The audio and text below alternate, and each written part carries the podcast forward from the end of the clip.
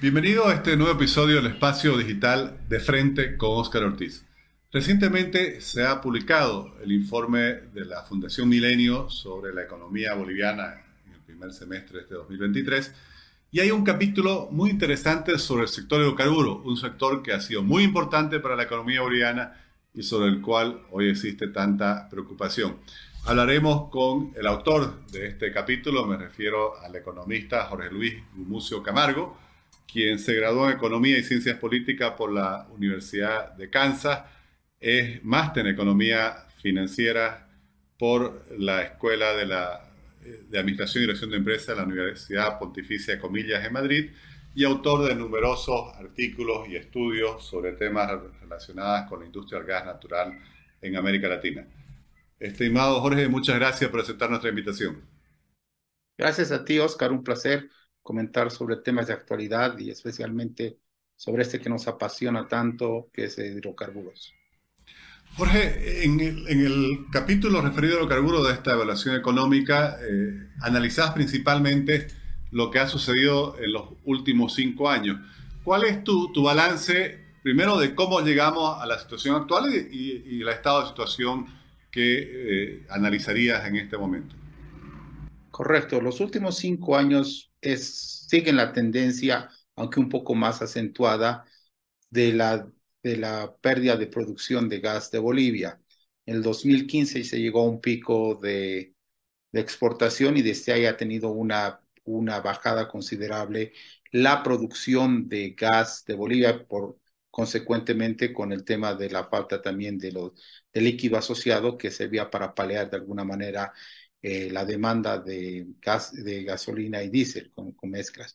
¿Cómo hemos llegado hasta aquí? Hemos llegado hasta aquí básicamente porque hace muchísimo tiempo se han dedicado muchos esfuerzos de inversión básicamente en explotación y no en exploración. Entonces, se han sobreexplotado los campos, se han tratado de monetizar en un entorno de precios muy altos durante 2014, 15 y 16 los campos, pero eh, la consecuencia viene ahora, donde tienes unos campos todos en declinación, tus megacampos, y no tienes, eh, no, has, no, no, ha habido la exploración suficiente para reponer reservas, por lo tanto, nos hemos vuelto en socios poco confiables de abastecimiento de gas en la región y más aún somos, o sea, el país eh, está encaminándose a ser un exporta, a, ser un importador neto de gas en el mediano plazo.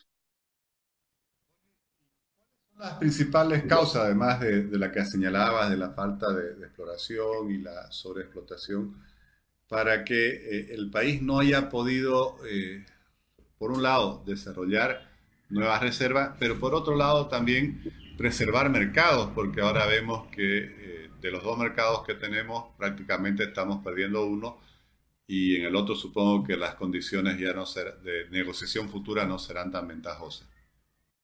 Correcto. Eh, bueno, como al, yo creo que ya Brasil tenía eh, este escenario en mente hace, hace unos cuantos años, por eso comenzaron a, invertir mucho en temas de LNG, de las terminales de reversificación, y también Argentina comenzó a, ver este tema del, yacimiento de vaca muerta, que es Shell Gas.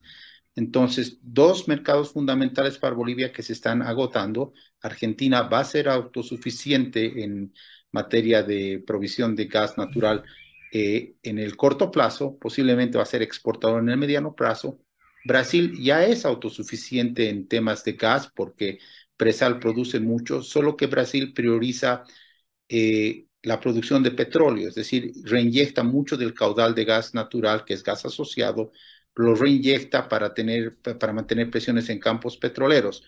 Pero también, eh, si Brasil decidiría invertir en infraestructura, eh, debería ser, sería autosuficiente. Es más, las las terminales de, de, regasificación es, posiblemente tienen la capacidad de un contrato y medio, el contrato original del GCA en Brasil.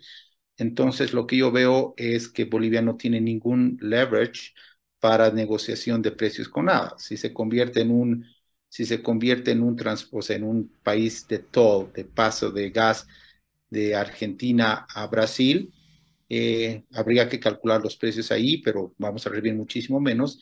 Y cuando se acabe de vender el saldo remanente del GCA al Brasil, seguramente va a haber un cambio en la fórmula de precios, no se va a indexar más a petróleo, va a ser una competencia gas to gas, muy probablemente a, LNG menos algo, y eh, posiblemente seremos mucho más, eh, tendremos una posición mucho más débil en temas de ingresos y en temas de negociación.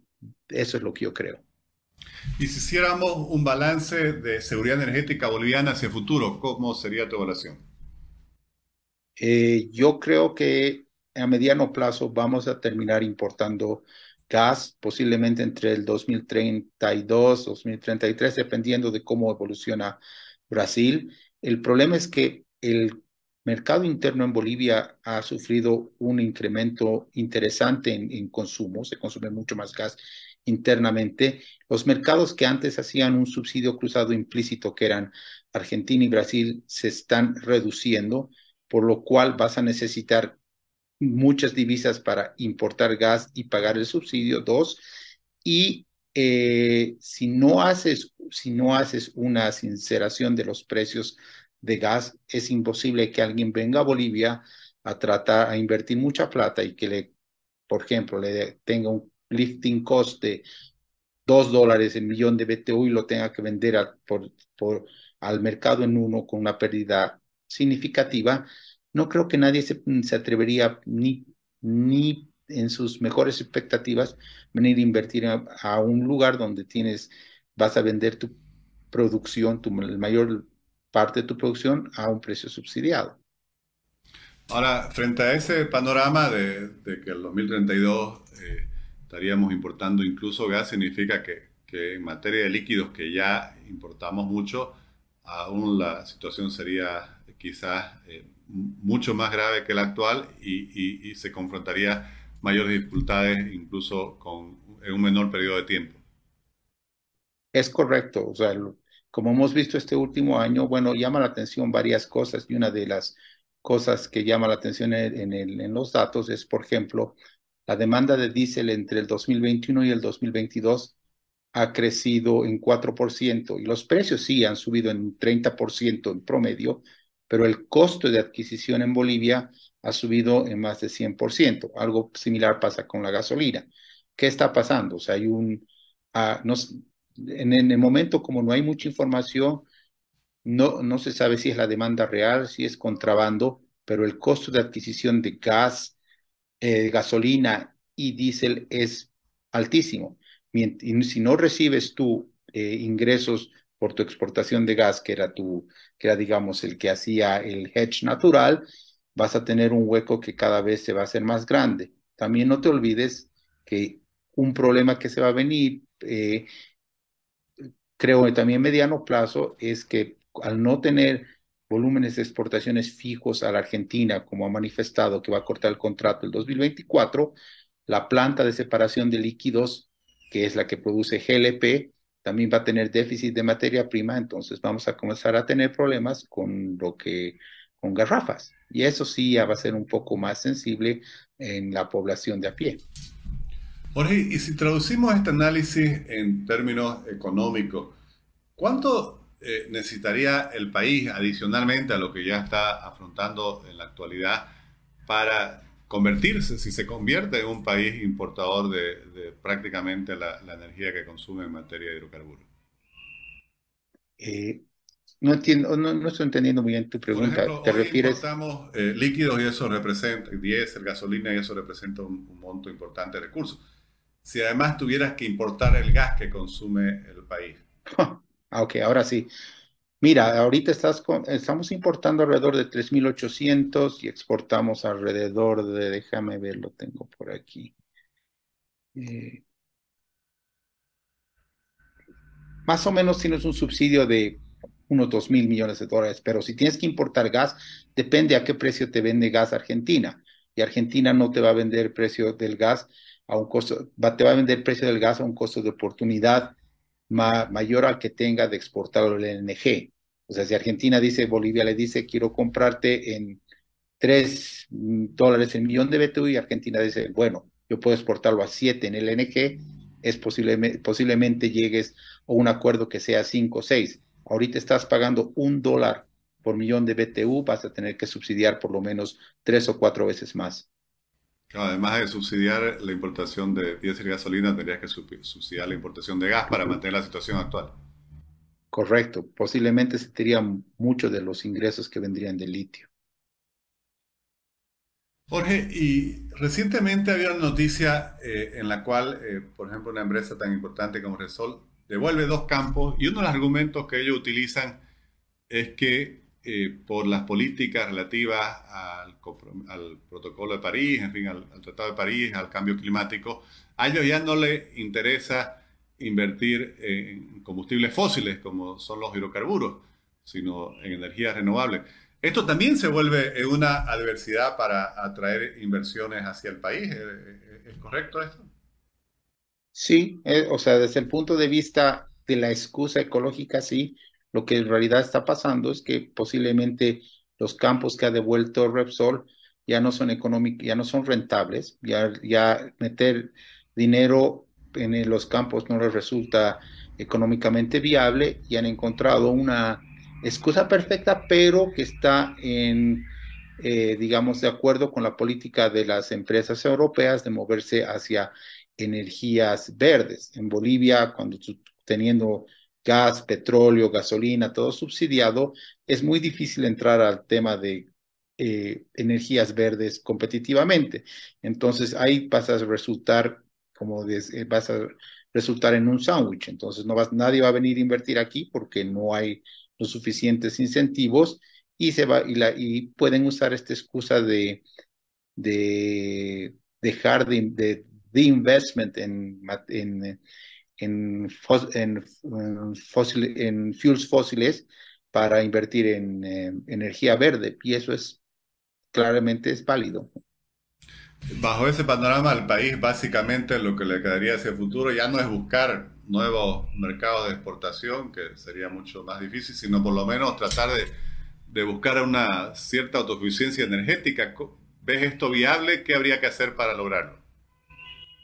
Como te dije anteriormente, el tema es que tienes que controlar el mercado interno de tal manera de darte tiempo de encontrar algunas reservas más que puedan, eh, que puedan mantener tu mercado interno si quieres ese precio, pero la ecuación no da porque necesitas grandes inversiones para eh, encontrar grandes megacampos. Y si, si, tienes, si encuentras un megacampo, el único mercado que vas a tener es el mercado interno a un precio subsidiado. Entonces, muy pocos van a estar dispuestos a tener el negocio de, de meter mucha plata y recibir muy poco o monetizar esa inversión en muy largo plazo. Entonces, lo único que vas a tener que hacer es buscar alternativas y una de las alternativas posiblemente va a ser eh, alquilar tus ductos de paso del gas argentino a Brasil y que te paguen en, en especie, como si como propusimos en un proyecto con Mauricio Medina en Afganistán, que era un gasoducto de Turkmenistán a la India, y el toll que pagaban al pasar por Afganistán era en especie. Entonces, ahí te ahorras unas divisas en tema de flujo, pero obviamente que es una estrategia de sobrevivencia, no es una estrategia de crecimiento ni que puede ser mantenida por siempre. Ahora, según la proyección que nos compartías de que alrededor de 2032 quizás tengamos que importar gas, estamos alrededor de unos nueve años de ellos, que es prácticamente el tiempo que, dicen los expertos, se necesita entre iniciar un proceso exploratorio hasta que se puede aprovechar un campo. ¿Crees que nos, da tiempo al país de, justamente encontrar lo que mencionaba, ese campo que nos permita o que nos evite llegar a una situación tan dramática como el que tener que importar incluso el gas que consumimos? Viendo un poco el panorama conjunto de política, de política y economía, tienes que, o sea, tendría que comenzarse a tratar un proyecto de ley interesante, cambiando el actual, cambiar la constitución, que te permita eh, en, los, en el próximo año revertir la situación de, eh, para captar inversiones, pero yo lastimosamente lo veo imposible. Yo creo que no va a alcanzar el tiempo, creo que vamos a terminar importando gas, si no es el 2032, es dos o tres años más o menos, dependiendo de lo que Brasil tome, y después eh, vas a estar a la, vas a tener que encontrar algún mecanismo de que te ayude en la negociación para maximizar el tolling de tus ductos y se acabó. Como te decía, sincerar los precios también en Bolivia es un tema muy costoso políticamente que no creo que el actual gobierno esté dispuesto a tomar esa medida para así un poco curvear el crecimiento del mercado interno de gas para tratar de alargar un poco más la agonía de no ser, eh, de no importar gas directamente. Mencionabas el pasado del litio, porque el país en esa circunstancia lo que van a necesitar es acomodar el lugar, conseguir generar divisa en otros sectores para financiar su importación de energía. ¿Crees que el litio sería suficiente para financiar este abastecimiento energético?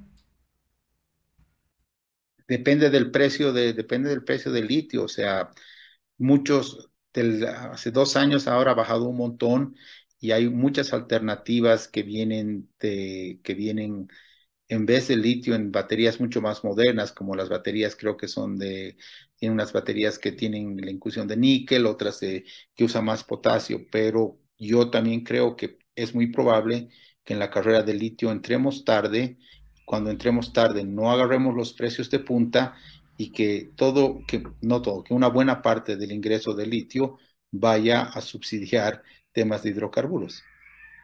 Estimado Jorge, te agradezco mucho por compartir eh, los resultados, las principales conclusiones de, tu artículo. Eh, si alguien desea leerlo, ¿está disponible en la página web de la Fundación Milenio? Está, está, está todo el informe completo, es un informe muy, es un informe completo sobre todo la economía con una cápita específico en hidrocarburos. Bueno, qué, bueno que estén contribuyendo con información y con análisis al debate económico en Bolivia. Muchas gracias, Jorge, y felicidades por el trabajo realizado. Un placer, Oscar, cuando quieras, a tu disposición. Gracias. Chao, chao.